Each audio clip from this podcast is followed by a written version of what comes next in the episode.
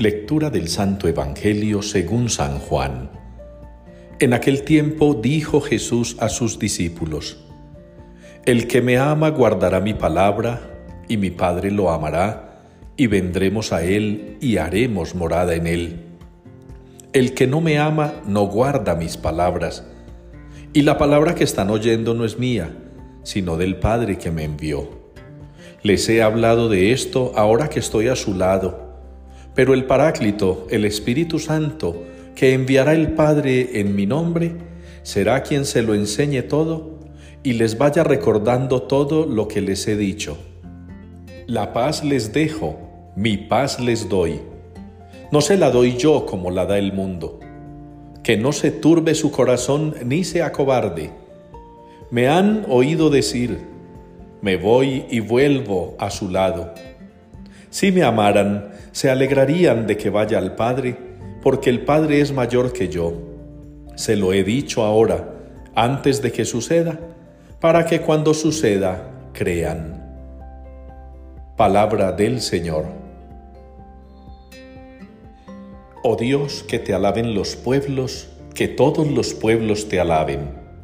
Es la respuesta con la que nos unimos hoy a la liturgia en el Salmo 66. Oh Dios, que te alaben los pueblos, que todos los pueblos te alaben. Y como ya lo hemos dicho en ocasiones anteriores, esa respuesta del Salmo es una invitación a recordar lo que quiere el Señor de cada uno de nosotros. Muchas veces en retiros espirituales, en reflexiones, en oraciones de grupo, Muchas veces en literatura encontramos una pregunta. ¿Qué quiere Dios de mí? ¿Qué quiere el Señor de mí? Y nos lo preguntamos en los momentos de crisis o de dificultad. Y el Señor no quiere sino una cosa. Y es lo que nos invita el Salmo hoy. Que todos los pueblos le alaben.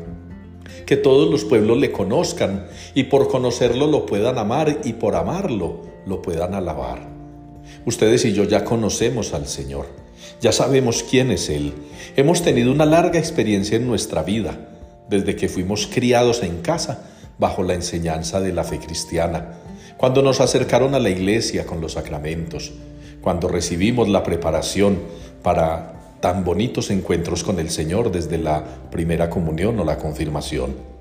Muchos han recibido o hemos recibido otros sacramentos, todos testimonio del mensaje del Señor.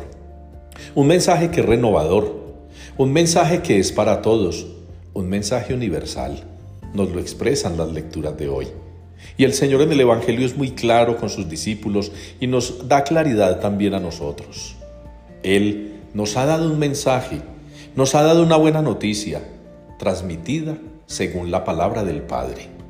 Y así ustedes y yo estamos llamados a sembrar en el mundo ese mensaje que es de esperanza, un mensaje que es promesa de vida eterna, un mensaje que es promesa de salvación, un mensaje que es promesa que se cumple.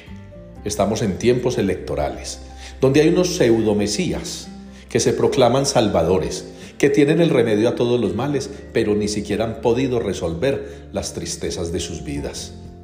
Nosotros, los hijos de Dios, los hermanos en Cristo, confiamos en Él en las promesas no de un político humano que piensa en sí mismo, porque si ese servicio fuera gratis, ninguno se presentaba como candidato. Jesucristo que no recibe paga, Jesucristo que no recibe honorarios, Jesucristo que se nutre solo de hacer la voluntad del Padre, es el que nos promete cosas reales, imposibles para humanos, pero posibles para Él. Felicidad verdadera, vida eterna paz interior. Nadie nos puede dar eso.